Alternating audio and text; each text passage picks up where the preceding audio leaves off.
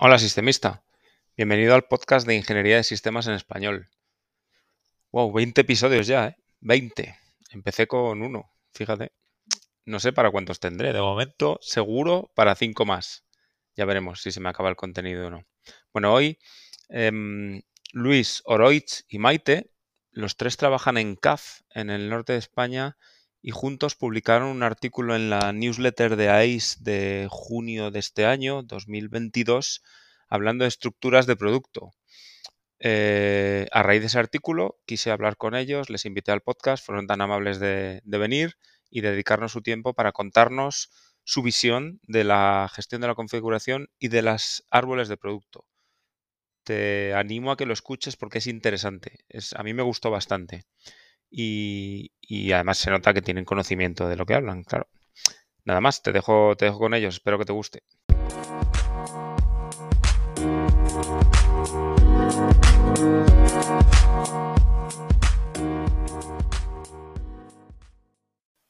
Bueno, hoy no es bienvenido, es bienvenidos a Sistemistas. Primer episodio con varios invitados. Hoy están conmigo Luis Oroitz y Maite tres eh, compañeros de ingeniería de sistemas. Ahora, ahora sabremos por qué y para qué. Pero bueno, por empezar y uno por uno. Por ejemplo, Oroitz, bienvenido y gracias. Eh, ¿Quién eres? Cuéntanos, cuéntales a los oyentes quién es Oroitz. Bueno, yo soy. ¿Me veis? ¿O no? Sí, sí, perfecto. Bueno, pues yo soy. Yo me llamo Oroitz Alquezabal. Eh, yo soy un ingeniero de sistemas.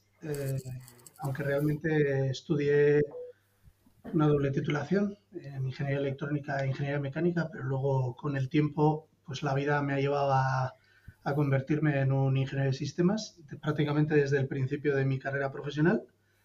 Y bueno, pues desde hace, desde hace siete años, bueno, mis orígenes eh, vienen del sector aeronáutico, pero desde hace siete años pues decidí, decidí volver a casa después de haber estado en el extranjero y bueno, pues eh, pasé al sector ferroviario y desde entonces pues estuve trabajando como ingeniero de sistemas en un fabricante de trenes importante en España y desde hace tres años pues estoy haciendo un poco de experto y responsable de los métodos y herramientas de ingeniería de sistemas.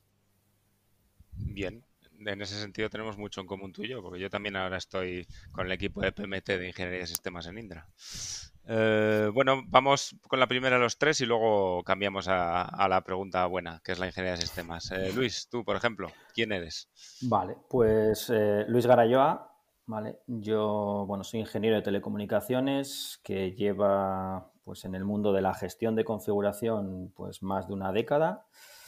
Empecé un poco en, bueno, en el, mundo aeronáutico, también como Oroid, ¿vale? Yo estaba trabajando en, en Madrid para una empresa de aeronáutica y, y más o menos también como Oroitz, ¿no? los, a partir de 2000, creo que fue 2012, no, 2000, perdón, 2017 ya, eh, me vine para, para, casa, me acerqué un poco más a casa y cambié el sector aeronáutico por el sector ferroviario y bueno, prácticamente haciendo lo mismo eh, como responsable de gestión de configuración.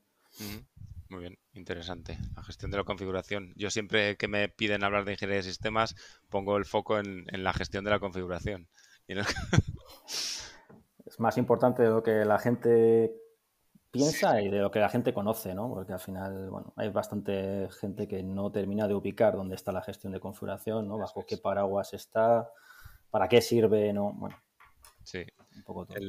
Hace poco di una, especie de introducción breve de la ingeniería de sistemas en Indra a compañeros nuevos y les puse, supongo que conocéis el meme este que hay de Batman dando un bofetón a Robin, ¿no? Y, lo que puse en el bocadillo es gestión de la configuración, no es gestión de la documentación. Batman le da una ejemplo a Robin. Por ejemplo, es uno de los mitos, ¿no? Sí, sí. O que solo hablamos de versiones de software o también, bueno, hay muchas cosas de esas, sí. sí. De acuerdo. Genial, muy bien. Bueno, Maite, cuéntanos. Hola, buenas. Pues yo soy Maite Diez, soy ingeniero industrial y todo mi desarrollo profesional pues lo he hecho en el sector ferroviario. Si bien empecé primero un poco en RAM, haciendo el proyecto fin de carrera y demás, pues eh, todo lo demás está en el departamento de planificación de procesos. Al principio mm. enmarcado en el mundo de planificación y ahora desde hace unos años aquí pues en, la parte de fabricación, en la parte de industrialización. Genial. Y estáis los tres en una empresa del norte de España, ¿no? Sí. Me dais mucha envidia ahora mismo. En agosto me dais mucha envidia los tres.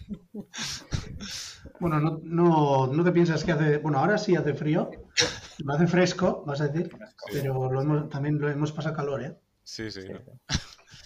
Bueno, pues eh, siguiente pregunta. ¿Qué es para vosotros la ingeniería de sistemas? Vamos en orden inverso. Maite, empiezas tú.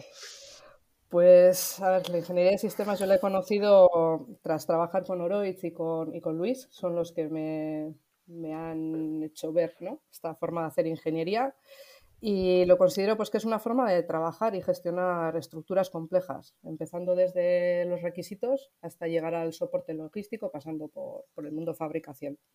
Hmm. Totalmente de acuerdo. Lo de complejo aparece en casi todas las definiciones. ¿eh? Al final es sistemas complejos, estructuras complejas. Muy bien. Luis.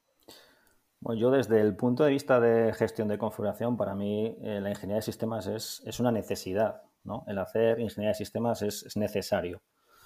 Entonces, eh, cuando hablo yo de ingeniería de sistemas o cuando escucho ingeniería de sistemas, me vienen bastantes conceptos a la cabeza. ¿no? Pues eh, el tema de que es un, una disciplina necesaria, que, que, te ayuda a desacoplar el trabajo, que, te, que lo haces de una manera organizada, controlada, regulada y a mí mm, me gustó mucho, y no quiero hacer mía, pero me gustó mucho una definición de uno de tus últimos podcasts de, Juan, Juan Llorens, en el que decía que era una disciplina eh, que trataba de, evitar las chapuzas, ¿no? de hacer las cosas bien. Y en, pues en, lo que yo he vivido es una de las, de las mejores definiciones que yo he encontrado, ¿eh? muy simples y muy, muy reales, ¿no? O sea, para mí, pues lo que, lo que ha dicho Maite, ¿no? Recogiendo un poco lo que ha dicho Maite y lo que decía Juan, pues para mí es una disciplina necesaria que de alguna manera regula, ¿no? La, gestión de estos sistemas complejos, como tú bien decías, ¿no? Facilitando de alguna manera el desacoplar lo que te decía, ¿no? Ese trabajo que vas bajando en diferentes niveles de abstracción, desde, como decía Maite, desde requisitos hasta, hasta el final del ciclo de vida del producto y, evitando, evitando esas chapuzas, ¿no? Que, al final eh, por las prisas y por muchos eh, temas, ¿no? Pues la gente tiende a hacer, ¿no? Sí. Entonces, bueno. Totalmente de acuerdo. A mí la definición de Juan, coincido contigo, me gustó mucho, pero para decirnosla entre nosotros, entre ingenieros sí, de está claro, está claro. Si tú le llegas a alguien y te pregunta, pues lo primero que te va a decir es qué pasa, que lo hago mal. Sí, Entonces, bueno, si, quieres entrar con buen pie. Si quieres ir fuerte, sí, la definición es, es impactante. A mí me gustó por eso, porque es impactante, ¿no? Y dices, joder, eh, y tienes razón, o sea, al final es poder hacer las cosas de una manera correcta, ¿no? De una manera controlada y, demás. Estoy de acuerdo. Muy bien. Um, Bueno, pues para mí, esto ya me lo, me lo preguntaron en el 2000, creo que 11 o así, en la primera conferencia de Ingeniería de Sistemas en la que estuve, del capítulo alemán. Y después de 10, prácticamente 11 años, yo sigo, creo que volvería a decir lo mismo. Y es que para mí al final la ingeniería de sistemas es una forma de vida, ¿no? Que al final cuando, cuando entras en contacto con ella, eh, básicamente con la parte de, del pensamiento holístico y, y, el systems thinking y así, pues básicamente te cambia la forma de, de ver la vida en todos los aspectos, no solo en el aspecto profesional. Y yo creo que una vez que, has probado la ingeniería de sistemas, eh, yo creo que sigues, ya permaneces como ingeniero de sistemas para siempre. O sea, creo que es, mm, a mí me resultaría ahora mismo imposible volver a ser otra vez un especialista, por ejemplo. Hostia, pues estoy de acuerdo, me gusta. Fíjate, según lo decías, acabo de darme cuenta, bueno, igual ya lo tenía en la mente, pero yo creo que a mí me gusta la ingeniería de sistemas porque en mi vida soy así también. O sea, soy muy de seguir procesos y pasos y primero esto, luego lo otro y demás, ¿no? Entonces, me gusta, me gusta, estoy de acuerdo. bueno, pues eh, vale, vamos a ver por qué estáis aquí, ¿no? Y por qué estáis los tres. Em, estáis aquí porque hace un tiempo, eh, bueno, ahora nos contáis vosotros, escribisteis juntos un paper o un artículo, o un, no sé cómo podemos llamarlo, sobre em, estructura de producto, ¿no? Árboles de producto. ¿Correcto?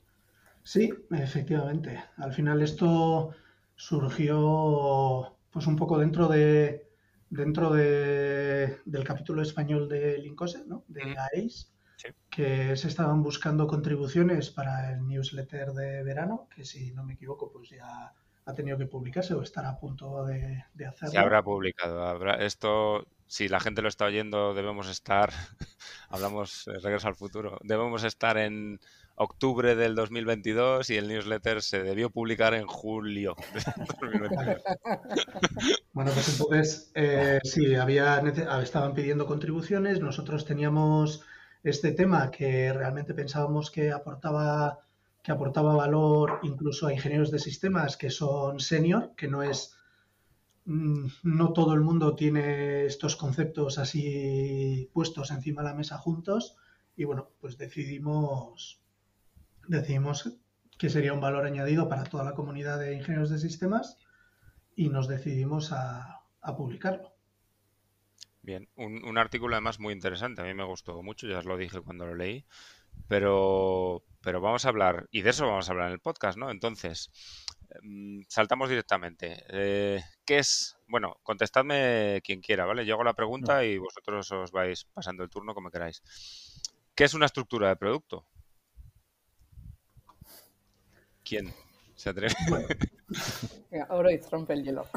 Bueno, podemos hablar de que es, al final es un marco en el que se organizan los datos de, ingeniería, de industrialización y de servicio que están asociados a un sistema de interés. Eh, y eso a, lo largo de, todo su ciclo de vida. ¿vale? Es, al final es una, es una colección organizada de información que, que al final lo que hace es almacenar y estructurar una forma, o sea, la información relacionada con el sistema de interés de manera lógica y de manera explícita eh, dentro de una base de datos. Y bueno, cuando hablamos de una base de datos, no tiene por qué ser una única base de datos en una, plataforma, sino que también puede estar distribuida en diferentes eh, bases de datos unidas entre ellas. Vale. la estructura de producto, según vosotros la planteáis, ¿es lo que conocemos como PBS, el Product Breakdown Structure, o es algo distinto? No, el, PBS al final es lo que nosotros llamamos el árbol de producto, que no hay que, que, no hay que confundir con la estructura de producto. Vale. A pesar de que en inglés, al hacer la traducción, sí que sería, sería la traducción literal, ¿no? El, Product Breakdown Structure, al final es, pero no es lo mismo. Porque lo que vosotros eso es, la estructura de producto es una estructura de producto única, es un concepto de estructura de producto única que tiene diferentes vistas, ¿no? diferentes árboles de desglose, como, como comentaba Reutz, eh, y que al final lo que hace es tener toda esa información bien relacionada, bien trazada, que, la, que sea, digamos, la única o la fuente de, la, de verdad, ¿no? donde la gente de, de, una compañía o que va a trabajar sobre ese producto eh, pueda, pueda acceder y, pueda, y pueda hacer sus, sus, labores ¿no? a través de esa información, de esa base de datos que, bueno, que, es una especie de colección, digamos, de estos árboles de desglose que, definíamos un poco en el, en el artículo. Sí, esto es una de las cosas que me gustó. Sí, perdona, Maite. no, que al final pues, es la estructura central que te permite ¿no? el explotar esa información de diferentes vistas y que cada uno aporte su, su parte. Sí. Esto es lo que me gustó mucho del artículo cuando lo leí, por eso he hecho la pregunta, porque para vosotros la estructura de producto es, tiene distintos árboles de desglose y uno de ellos sería el PBS. Ahora los, vamos a, ver un poco. efectivamente. al, eh, final, al final cada uno de los árboles aporta una cierta información diferente del resto eh, y que en su conjunto, pues al final, cuando contemplas todos en su conjunto, tienes información sobre el sistema de interés. Pero, repito, el sistema de interés no solo como el producto entregable al final, sino también como el, el, sistema que vas a utilizar para industrializarlo y el sistema que vas a utilizar para mantenerlo y darle soporte logístico. Vale. Entonces, ¿cuáles serían los cuáles son los árboles de producto perdón, árboles de desglose que componen la estructura de producto? Bueno, pues la estructura de producto tal cual la planteamos nosotros consta de 12 árboles. Eh, empezaríamos por los árboles tradicionales de la ingeniería, donde participarían, de la que beberían luego también safety, RAM y el resto de especialidades. Y bueno, como primer árbol, pues tendríamos el árbol de requisitos. Sí.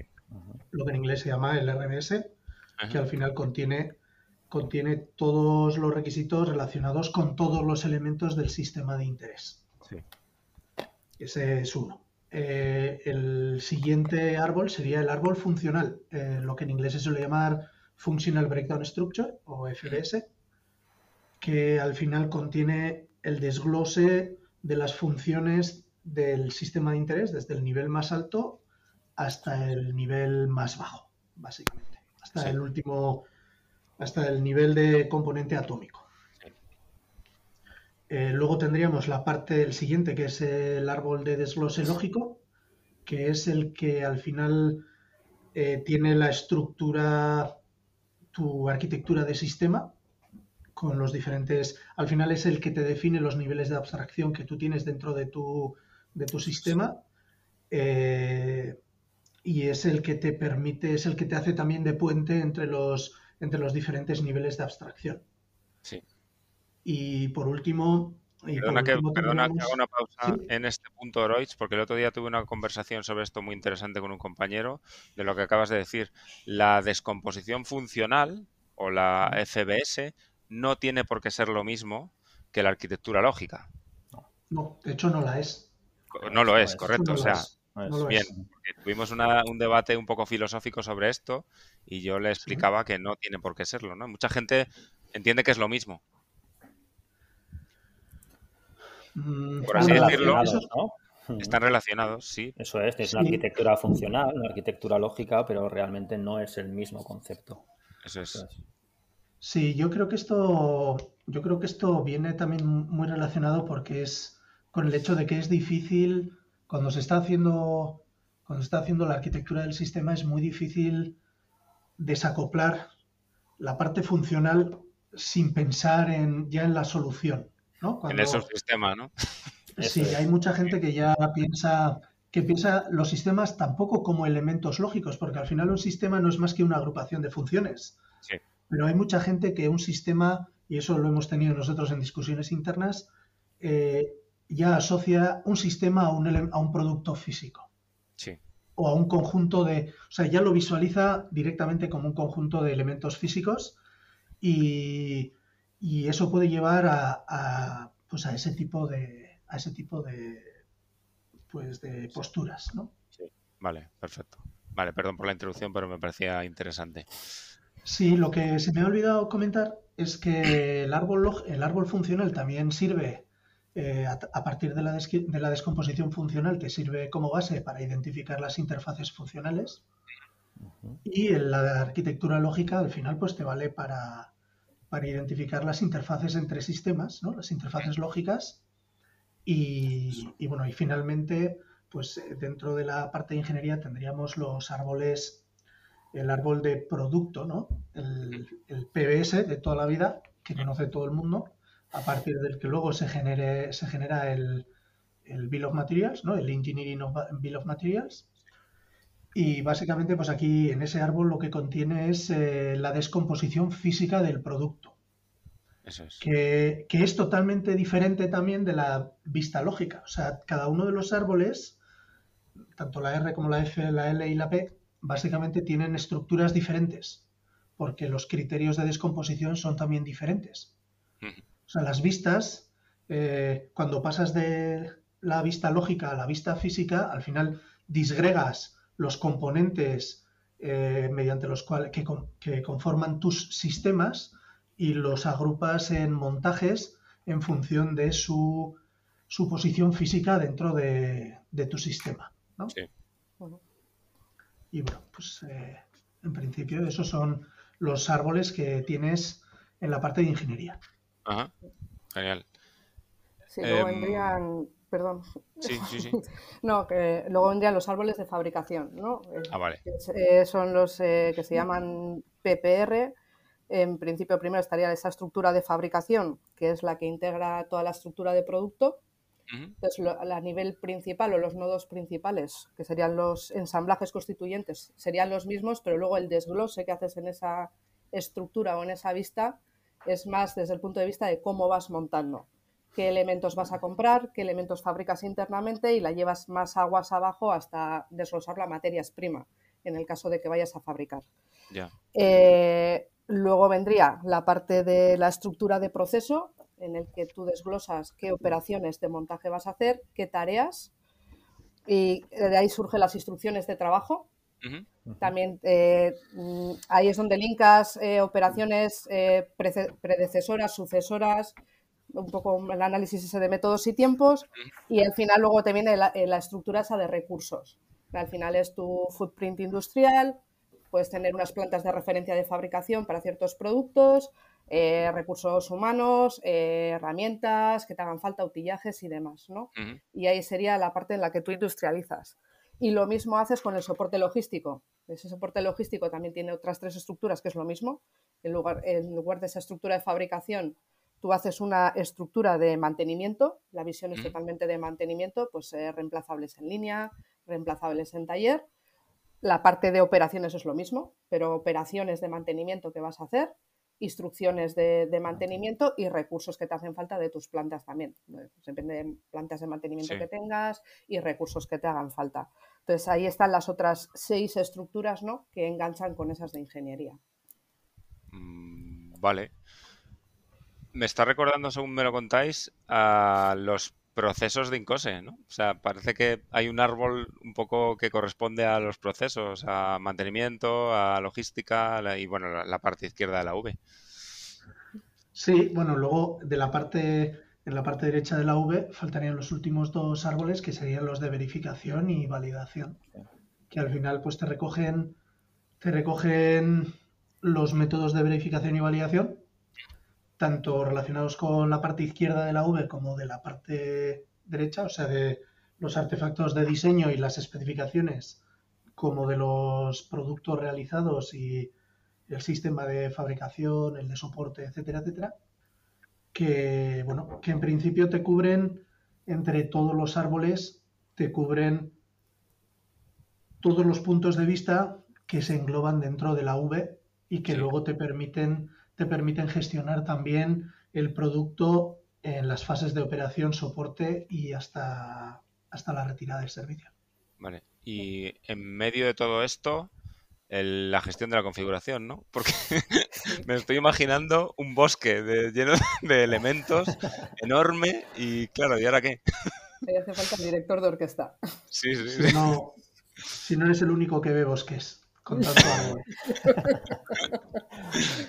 Bueno, al final lo que dices, ¿no? Ahora eh, a todos estos árboles ahora hay que, hay, que aplicarles, ¿no? Esa gestión de configuración. Al final el concepto es el mismo para todos los árboles, eh, cambiarán lo que, los ítems de configuración que tú vayas identificando en los árboles, pero ahora eh, lo, que, lo que es interesante no es el concepto de, de estructura configurada, ¿no? Que es un poco donde estamos también nosotros en nuestra empresa trabajando, ¿no? Eh, al final, cuando tú aplicas esa gestión de configuración, esos principios de, la gestión de configuración a una estructura, una estructura resuelta, que también era un poco el dilema que planteabas tú, ¿no? Que la gente piensa que, ¿no? Y decía Oroich, que cuando habla de un sistema ya piensa en la solución ya concreta, par number, eh, tal, del, del, artefacto de la, o del, ¿no? de la pieza que, va, que necesita en ese sistema sea, ahí hay, un, hay una fase, hay una capa, digamos, que, no, se tiene, en cuenta, ¿no? Es esa capa de configuración. Entonces, tú cuando aplicas gestión de configuración en una estructura, la vuelves configurada. Y, la, y volverla, volver una estructura configurada lo que quiere decir es que al final esa estructura es, eh, tiene una capa de configuración. Digamos que la estructura que nosotros planteamos tiene eh, tres capas, una capa alto nivel. Un nivel superior, que es un nivel genérico, en el que, bueno, es un genérico en el que para un sistema dado, pues a partir de un momento determinado, pues sus elementos no cambian, ¿no? Es invariante. Luego tendrías una segunda capa, que es la capa de configuración, y luego tendrías un nivel inferior que es, eh, digamos, pues la parte resuelta, ¿no? pues las soluciones ya concretas, el part number, la documentación con su versión, etcétera, que vas a utilizar de alguna manera para responder a esos nodos invariantes, ¿no? Eh, dejo la, capa de configuración, la del medio, para el final, porque ahí hay un trinomio que es eh, muy interesante, ¿no? Que es el ítem de configuración, pues el, el, enlace de aplicabilidad y la solución de diseño, ¿vale? Entonces, al final, estos tres conceptos, estos tres eh, elementos, lo que te hacen es unir el mundo invariable del nivel superior con el mundo resuelto del nivel inferior de esta estructura. El ítem de configuración es un elemento invariable, la solución de diseño es un elemento resuelto, ya es una solución de diseño concreta, y lo que hace que esta relación entre el CI y la DS, ¿no? Siempre decimos CI, DS, bueno, pues eh, no, es esa aplicabilidad, ese enlace de aplicabilidad que te dice que es una, pareja unívoca, ¿no? Esta solución de diseño es aplicable con esta efectividad, y etcétera, en este ítem de configuración y esa es la pareja que ya no se va a mover, ¿no? O sea, puede generar, puedes generar otra nueva solución de diseño para ese ítem de configuración con una nueva versión, con un nuevo eh, par number, etcétera, etcétera, pero, pero esa ya no se mueve, ¿no? Eso ya existe, esa relación existe, ¿no? Pues bueno, ahí lo que, lo que me parece interesante, yo creo que ya tuviste algún podcast de gestión de configuración con, Raúl, creo, creo recordar, ¿no? Bueno, ahí lo que nosotros eh, queremos decir en este, ¿no? cómo aplicamos la gestión de configuración a la estructura, hay un concepto que nos parece interesante. Más allá de la definición de ítem de configuración, ¿no? De que es por definición es un producto, un componente eh, principal en la estructura de producto compleja, que proporciona funciones de importancia. Bueno, la definición la podemos ver de diferentes eh, aspectos, ¿no? A mí lo que me gusta recalcar es que el ítem de configuración para mí es como un punto de control, ¿no? Un nodo de control en la estructura. Al final tú tienes que ser capaz de dar o evidenciar la gestión de configuración de tu producto como una suma de ítems de configuración, ¿no? Como una suma de soluciones de diseño asociadas a, tu ítem, a tus ítems de configuración. Sí. Vale, entonces al final yo lo veo como eso, como puntos de control eh, pues eh, dentro de las diferentes estructuras que tenemos, de los diferentes árboles, mejor dicho, ¿no? Dentro de esa estructura de producto. Eh, una pregunta, Luis. Eh, y, tenéis, o sea, definís los CIs por árbol? ¿CIs distintos por árbol? ¿O hay una serie de CIs que son de algún modo eh, transversales y aplican a todos los árboles? ¿O cómo? En principio, cada árbol tiene su, ítem de configuración. Cada árbol es un CI. Cada, árbol, cada árbol, su desglose de producto tiene sus CIs. Sus A nivel de el árbol lógico, pues tiene el ítem de configuración sistema, que, cuya su, solución de diseño puede ser eh, pues los subsistemas que componen ese sistema. Eh, el de producto, por ejemplo, es muy sencillo al final, ¿no? Pues te puedes tener un concepto eh, puerta y su solución de diseño es una puerta de madera con el pomo, no sé cómo, ¿no? Eh, que es un poco uno de los ejemplos que poníamos por ahí, ¿no? Eh, al final, cada uno de los árboles, eh, en cada uno de los árboles identificas unos ítems de configuración. En el árbol físico, en el árbol de producto, PBS, como dices tú, ¿no? es muy sencillo, ¿no? O sea, eso todo el mundo, más o menos, el concepto es bastante más sencillo de, de entender. Cuando hablas ya de otros árboles, el árbol funcional, al final las funciones también puedes controlarlas como ítem de configuración. O sea, este concepto de este trinomio de ítem de configuración y solución de diseño es aplicable en cualquier árbol, a cualquier dominio, eh, a cualquier concepto, incluso a nivel documental, ¿no? O sea, el documento, un test puede ser un ítem de configuración y su solución de diseño puede ser la versión de ese test y es aplicable con una efectividad, etcétera, etcétera. O sea, el concepto eh, lo puedes utilizar en, en muchos dominios, ¿no? Vale. Entonces, lo que nosotros hemos hecho es trasladar ese concepto genérico a cada uno de los, de los árboles. Es interesante. Entiendo entonces que, bueno, por supuesto, dejando a un lado toda la parte de control del cambio, pero si hay CIs por cada árbol, de algún modo mantenéis la trazabilidad entre ellos, ¿no? Eso es. Entre CIs, porque me puedo imaginar un CI del árbol de requisitos que tenga su correspondencia en otro CI en el árbol de VIV. Por eso es tan importante esa trazabilidad. Eso es. Porque luego cuando, como tú bien adelantabas, ¿no? Cuando venga la gestión del cambio y empieces a hacer cambios sobre un ítem de configuración, al final necesitas tener una trazabilidad de eh, ese ítem de configuración, con qué otros ítems tiene, tiene conexión, tiene link, para ver que cuando afectes a ese ítem, ¿no? cuando generes una nueva solución de diseño porque lo has modificado, eh, tengas en cuenta en el análisis de impacto de la modificación a qué otros CIs puedes haber afectado, ¿no? O qué otros, eh, otras, eh, qué impactos, ¿no? Básicamente, qué impacto va a tener esa modificación para que no te dejes nada en el camino, ¿no? Y que no pase como en algunas empresas a veces pasa, ¿no? Que lanzan una modificación y en el camino te has perdido algún impacto. Cuando aplicas la modificación tienes que retroceder, volver a analizar. Al final, esa trazabilidad que te da el tener estos árboles bien linkados eh, aporta mucho valor. Eso es. Sí, al final son el esqueleto, perdona, al final son el esqueleto ¿no? de cada vista y son los que te dan trazabilidad entre una y otra, van embebidos uno, uno en otro. Sí, claro, muy importante, ¿no? Por ejemplo, que alguien quiera saber qué pieza se ha usado en la fabricación de qué versión de un CI de requisitos, por ejemplo. Pues si no, no, tienes trazabilidad, pues a ver qué haces. Eso es. Sí, además, además algo que no hemos dicho antes es que la estructura de producto crece en dos dimensiones a medida que va, se va recorriendo la V, ¿no? Porque a medida que al principio del proyecto solo existe el árbol de requisitos, pero luego a medida que se va avanzando en el proyecto va apareciendo el árbol de funciones, luego el árbol lógico y el árbol físico, etcétera, etcétera. Pero luego además en cada nivel de abstracción, según se va bajando en los niveles de abstracción, cada uno de esos árboles también se va refinando en profundidad. Se va enriqueciendo, o sea, se van creando cada vez ramas más profundas. Y y aquí es donde el papel de los, de los CIs en cada uno de los árboles es muy importante, ya que al final eh, son la base, eh, son los elementos que tú controlas en las baselines. Cuando tú generas una baseline, lo que estás haciendo es controlar el estado de un CI en, un, en uno de los árboles en un punto concreto del tiempo.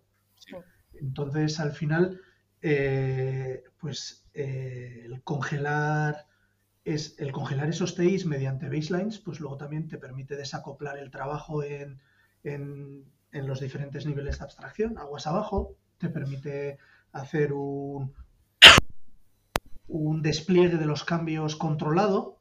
Eh, cuando tienes modificaciones te permite ir eh, controlando el ritmo en el que tú despliegas esas modificaciones y juega un papel fundamental te sirve también, como hecho decía, ¿no? Esas baselines, el concepto de baseline que también es muy importante, ¿no? La gestión de configuración, eh, te permite eh, tener un control de la conformidad de configuración, es decir, lo que has diseñado, en base a qué especificaciones has hecho ese diseño, esas especificaciones en base a qué requisitos, ese diseño cuando lo pones en, en, el proceso productivo, cuando fabricas un producto, saber si lo que estás fabricando va en contra una baseline de diseño concreta, eh, ver si tienes alguna discrepancia, eh, tomar acciones lo antes posible. Al final, si tú eso no lo tienes controlado mm, de la mejor manera y de la manera más temporizada, eh, por decirlo de alguna manera, pues ese, pequeño cambio que te puede suponer en un momento dado, cuando llegue la final del ciclo de vida, el cambio se, vuelve inmanejable, ¿no? Entonces, te sirve un poco para, para, controlar también, ¿no? Y de alguna manera ir desacoplando, como decía Oreche, el trabajo y controlando que no te desfases de tus objetivos. ¿no? Sí. Mm, vale, una pregunta.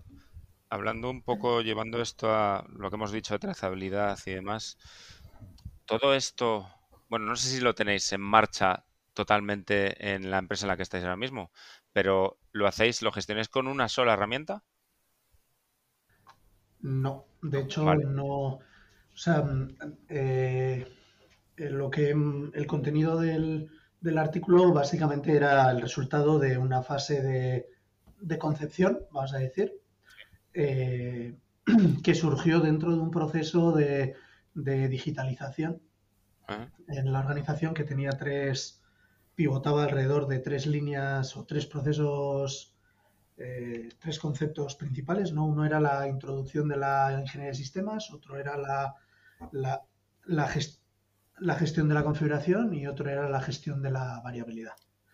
Entonces, la, para, la, pues para la gestión de la trazabilidad, al final, todo lo que es la parte de, de los ítems de configuración, en la parte de diseño, eso sí está dentro de una única plataforma, pero luego tienes otra parte de la gestión de la configuración, que es la de la, la de la auditoría, ¿no? de saber qué realmente qué es lo que montas luego físicamente en, el, en, el, producto que le has enviado al cliente, eh, que sabes con qué herramientas has ejecutado las tareas de montaje, con qué instrumental has realizado los tests, etcétera, etcétera, que eso lo recoges en, en el RP. Ya. Vale. Entonces, a día de hoy, pues tenemos la información, se podría decir que repartida en dos, en dos herramientas principales, una en el PLM y el ALM, todo junto, y por el otro lado, en el, a través del MES, en el RP. Vale.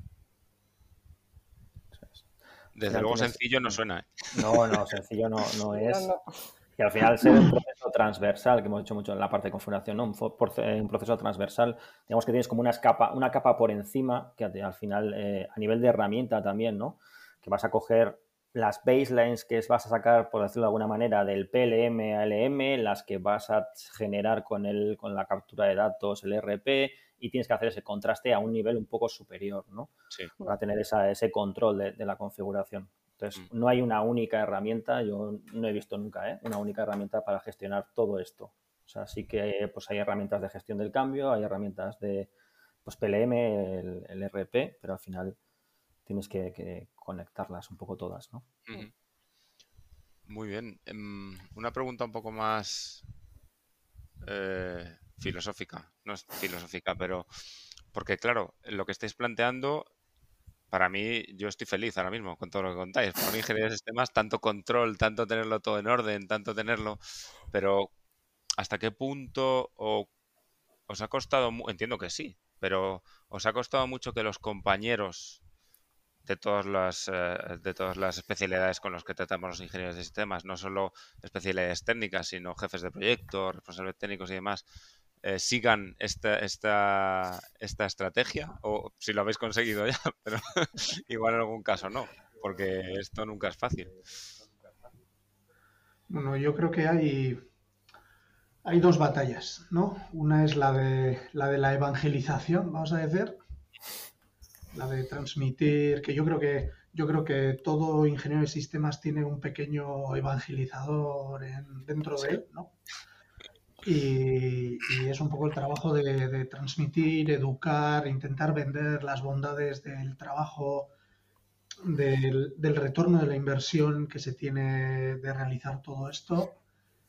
Y luego una vez que yo creo que ya has conseguido eso, entra en juego la parte de, de conseguir que la organización realmente pivote hacia, pivote hasta, hacia esta forma de trabajar. ¿vale? Es un, es un cambio en, nuestra empresa en concreto, pues es un cambio sustancial con respecto a la forma de trabajar que tenemos a día de hoy.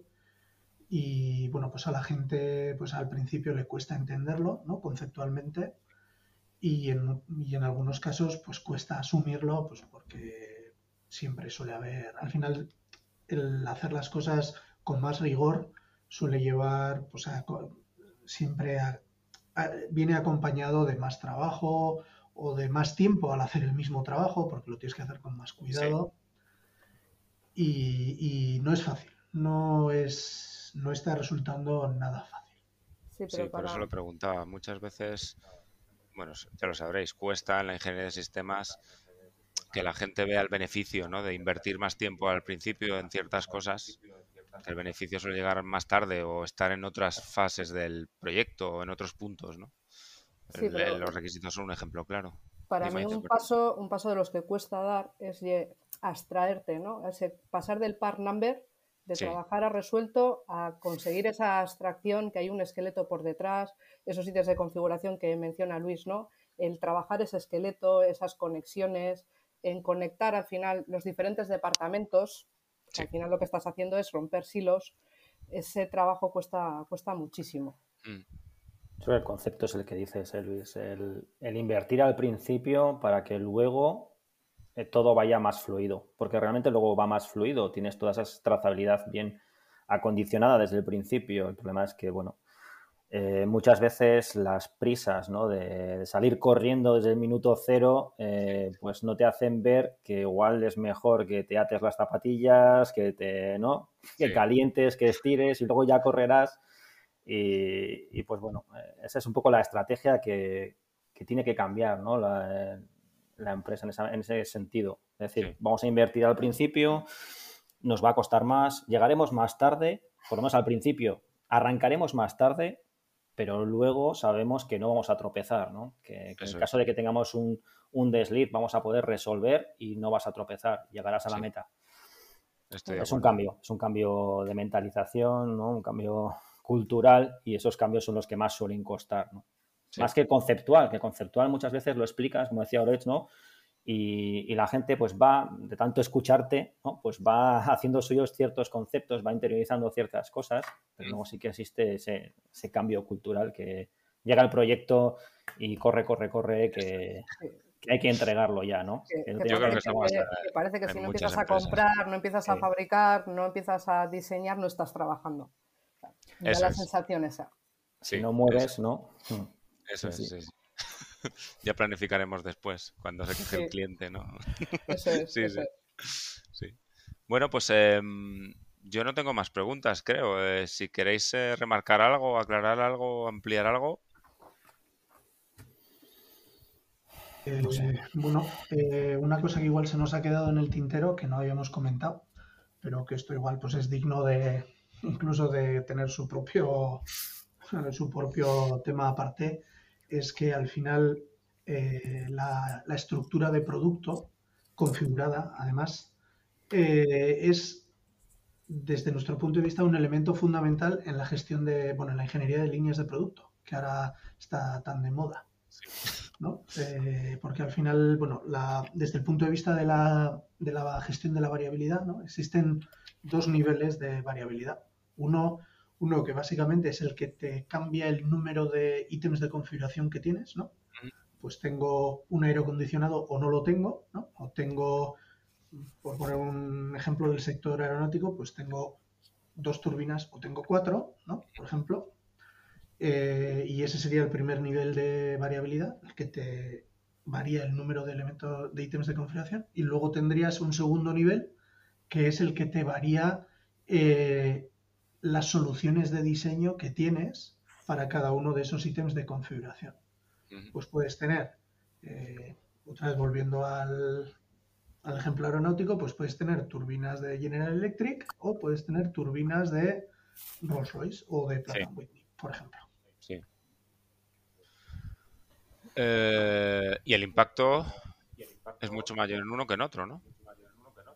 O sea, entiendo que el... Bueno, depende, dependerá de cada caso lo estoy pensando.